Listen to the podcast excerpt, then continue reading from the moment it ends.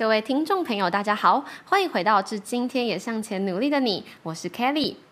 哇，已经很久没有更新了哦。其实呢，这几天呢，我都在看奥运。想必很多人跟我一样，有没有发现今年中华队超强？而且那种看直播尖叫的感觉，跟那种新闻啊，你直接知道一金一铜几分那种感觉是完全不一样的。像今天是七月三十号，就两场超精彩的比赛，我整个下午都哦心悬在那边，那种高血压快要发作。从戴资颖那场对那个泰国选手以色农，哦，戴资颖真的很厉害。这种是对方也超强，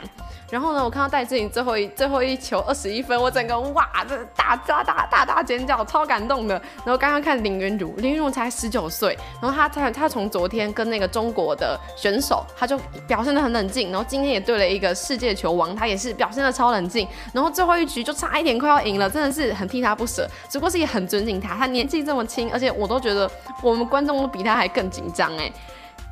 于是啊，我这几天就在想，到底奥运是什么魅力，会这么好看，让全台湾不分男女老少，不分背景，连那些平常命就没有在运动的人，也都会开始发现时啊，就真的是全台湾都在看哎。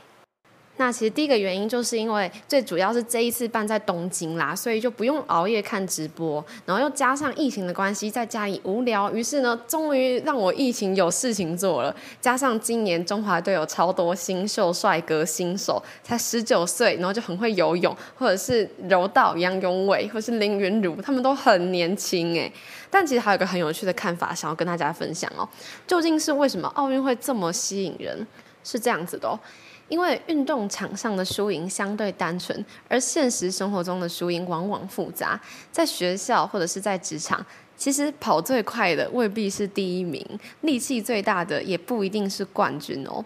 体育竞赛啊，和现实啊比起来，相对少了很多人际关系的复杂、家世背景啊。你有没有钱？你会不会讲话？体育竞赛呢，就是很公平的，凭你的天赋跟你后天的努力，刻意练习往前冲，然后去争取那前几名得到奖牌。或许啊，我们会那么喜欢看奥运的原因，那么着迷，其实就是在我们心里有某一块需求，住了一个向往公平的世界。我们可能看不惯现实生活中的尔虞我诈啦。其实离奥运赛程结束的八月八号还有很多天哦，你从现在开始看也一定来得及。所以呢，今天的节目呢，想要为大家整理三个聪明的观众在边看奥运时可以边学习到三个有关于人生的改变。那第一点想要跟大家分享的就是，好的运动员呢会在压力越大的情况下专注力越高。听到这个词，你一定马上脑海冒出一个人，对，就是他，十九岁的小林同学。你看他昨天啊，在跟那个世界球王樊振东比赛的时候，明明差差一分哦，就已经比数来到十了，对方就赢了，我都快要紧张死。他完全不急不躁，从容不迫。一个日本球评就就说他实在太狂了，太强了。对手是樊振东哎，打到现在看起来林如都没有着急的模样。还有日本球评说，哇，竟然能够摆出凉凉的脸，实在太狂了。这其实是因为啊，顶尖的运动员呢，比正常人更容易进入一个心理学家称为心流的一个独特专注状况。什么意思呢？它能够让人高度专注于当下从事的活动，所以自然而然就会有些完美的表现。那究竟要怎么样才能进入这个心流的状态呢？心理学家说了，除了练习之外，还有一点，其实是因为基因哦。美国一个研究指出啊，他将参加过奥运的三百名顶尖短跑选手全部叫过来检测，发现每一个人都带有一个基因叫做 ACTN 三，这就说明了其实天赋很重要。所以呢，你看啊，林云儒啊、庄智渊啊、卢彦勋啊、杨永伟啊、罗嘉玲啊，他们在压力越大的时候，只剩下最后三秒钟，他还是能够很专注 focus 在当下。厉害的选手在面临压力越大的情况之下，专注力会越高，最后表现就会越好。可以跟大家分享，小时候呢，我是田径队的，每一次去比那个全县的比赛，会进到决赛的那八个人，你可以观察他，他的眼神、气场都完全不一样，非常的冷静，然后比赛的当下会很专注在调整呼吸、调整自己的节奏，其实不会一直去想说，哎，我一定要当第一名，我一定要当金牌，我一定要赢谁。想法没有这么多，当下的想法就很单纯，说，哎，我这个起跑架要用好，然后我这个跑的时候要注意脚尖要往前，然后是啊手要摆大一点，然后最后到起跑线的时候要压线，都是这种专注在当下那个 moment 的想法而已。那跟大家分享我是怎么发现自己的专注度不如从前的，其实是有没有办法听到观众的欢呼声。以前国小在跑步的时候，比那个全县运动会非常精彩。我回去看那个影片，哦，那个曾玉兴、曾玉兴、曾玉兴，哇，叫得很大声哦，非常的可怕。然后呢，在跑步当下，一百公尺、两百公尺、四百阶、八百阶，完全没有听到。不是因为我耳朵有问题，是我问其他人，别人也这样说，其实真的不会听到观众叫你的声音。但直到国中啊、高中，发现，哎，我在跑步 跑到当下，尤其是最后面那八十到一百公尺之间，我都会听到别人帮我喊加油。那个时候，我就会自己意识到说，啊，体力不行了，专注度不行了，表现也不行了。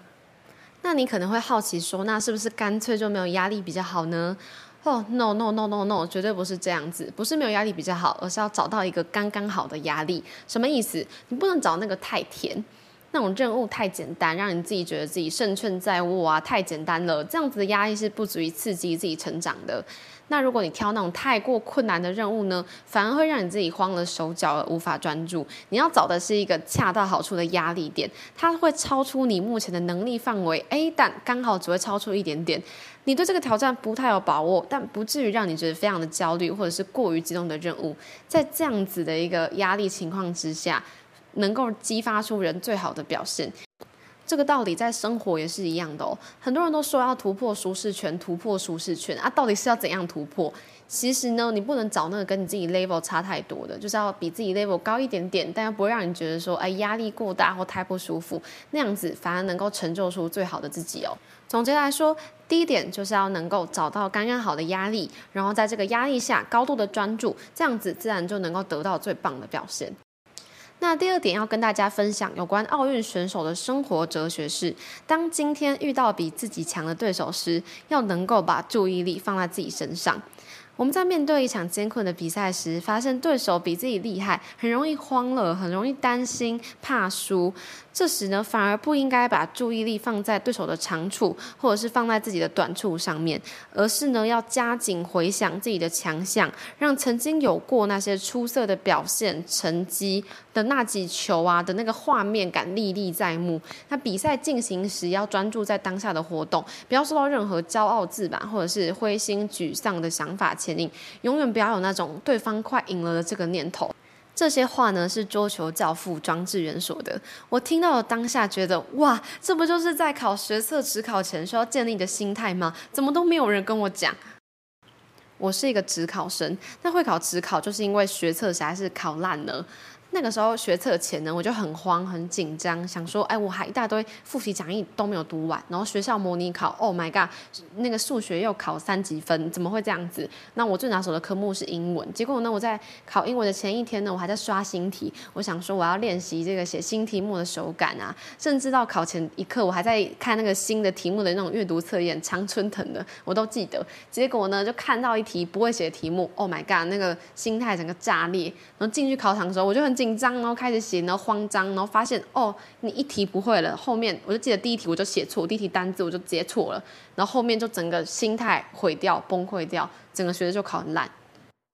那我现在是正大的学生，很显然我在职考的时候有调整成功哦。那调整成功最重要的关键不是那些事前的准备，你要刷什么题目，你要读哪间补习班，而是你在考试当下的心态转变，你该怎么样去面对这样子的一个大挑战。怎么做呢？我都记得那时候我在考数学跟考英文前呢，就这两科我就我最在意的科目嘛，应该也是大家都最在意的。然后呢，就不会再去刷新的题目，我就很老老实实的看我错过的那些考古题。然后在考试前也不会再刷新的，我就是安安稳稳的再看一下那些作文的句子。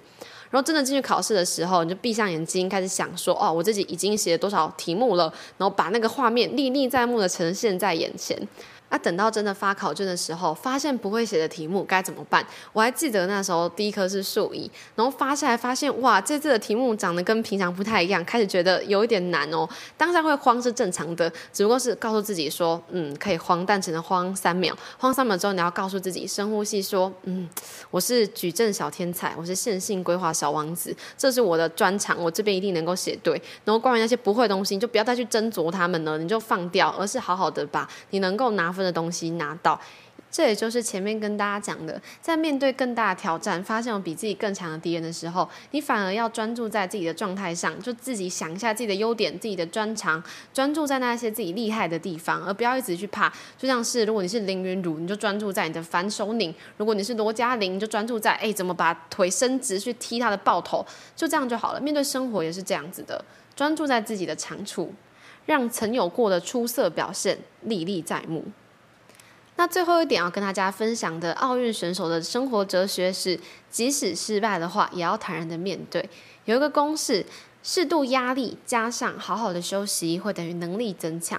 在当我们承受一段压力时间之后，你维持了高度的专注，你面对的挑战，你还是能够想起自己的长处。但最后如果还是失败了，好，那这时候就静下来，好好让身体好好休息，恢复元气。好的运动员呢，心态都非常的乐观，以及有强大的心理的韧性。像前几天庄智渊在输比赛的时候啊，大家就开始关心他，然后那个。江宏杰就出来跟媒体说：“哎，其实不用太担心他，只要就是给他好好的休息，等时间过了啊，自然那个状态就会自己再找回来了。其实也就是这个道理。什么道理呢？这种道理在心理学叫做适应完美主义，这是一种重视成就，但不会因为一犯错之后就自我否定的完美主义心态。”因为运动员呢，在训练跟比赛的过程中，一定会遭遇到很多挫折，所以必须要有足够的韧性，才能够在失分啊、跌倒、失误，或者是面对各种失败之后，再恢复到原本的心理状态，以原本的信心啊跟热情，继续去付诸行动。修正之后，再慢慢朝更好方式迈进。其实这听起来简单，执行起来很难。我们很常会去纠结于失败啊，然后想东想西啊，犹豫不停啊，就无法向前。所以呢，运动选手教大家的事情是：你要能够坦然的接受失败，然后就是放下，然后接受那个当下没那么完美，然后还想要继续变强的自己。那在这点呢，做的最好的，不得不提到。举重女神郭幸存，大家一定有印象，在各大媒体报章杂志的那张封面，一个举重，然后郭幸存躺在地上笑的那个画面。如果你有跟到直播的话，你会跟我一样激动哦。就他明明已经得到金牌，但还是想要突破自己，然后突破世界纪录，然后最后还去挑战更大的公斤数。然后最后要举的时候，看他哦举重若轻的样子啊，结果最后还是失败了。他的反应是什么？他就哈哈大笑，然后就心情整个抗压性的。笑出来哦，超漂亮的！我对他那个笑容印象很深刻。其实就这样子啊，你在努力尝试之后，发现哎，最后可能还是失败，还是没有逃突破自己的记录，有关系吗？哎，没有关系呀，你至少有努力过，有试过啦，笑一笑就过啦。所以在努力之后，发现还是失败不如意的话，该有的态度不是哎呀，而是哎呀。其实奥运会好看，不只是因为选手长得帅啊、漂亮啊，或者是这个比赛本来就很精彩啊，还有更多的是在过程中，你和选手一起面对挑战，你看直播那种紧张刺激的感觉，那会着迷。或许就是因为在我们心里住了一个地方，它是一个比较公平、没有人际关系的压力呀，只有单纯比谁比较努力，或是谁有更强大的心理素质。奥运选手啊，能让我们学习的东西是说不完的。那今天呢，帮大家整理出三点对大家最有帮助的。首先是压力越大的时候，你又要保持高度的专注度，因为这样子才会有最棒的表现。那接着是，当你今天遇到比自己更强的对手，或者是更大的挑战时，你要把注意力放在自己的长处、自己擅长专长身上。那最后，即使失败的话，也要记得坦然的面对它，笑一笑就过了，像郭幸存一样。那最后呢，是今天也向前努力的你，想要送给大家一句柔道男神我们家杨永伟的话。杨永伟说：“正因为有些遗憾，才有了更远大的追求。”祝福大家都有在追求梦想的道路上。那听完今天的节目，如果你觉得自己很适合当运动员，或者是梦想自己可以比奥运的话，你一定是勇士哦。不然呢，就还是一起乖乖在家为我们中华队的戴资颖、林昀儒、庄智渊、周天成、杨永伟、罗嘉玲、郭幸存、王子维、王冠宏，还有英国跳水帅哥加油就好了。那我们的节目呢，会在每周五定期更新，然后另外会挑几天来不定期更新哦。那如果你也喜欢今天的节目，或者是觉得今天的节目对你有帮助的话，那就太好了哦。那祝福各位有个美好的一天。以上是致今天也努力向前的你，我们再会。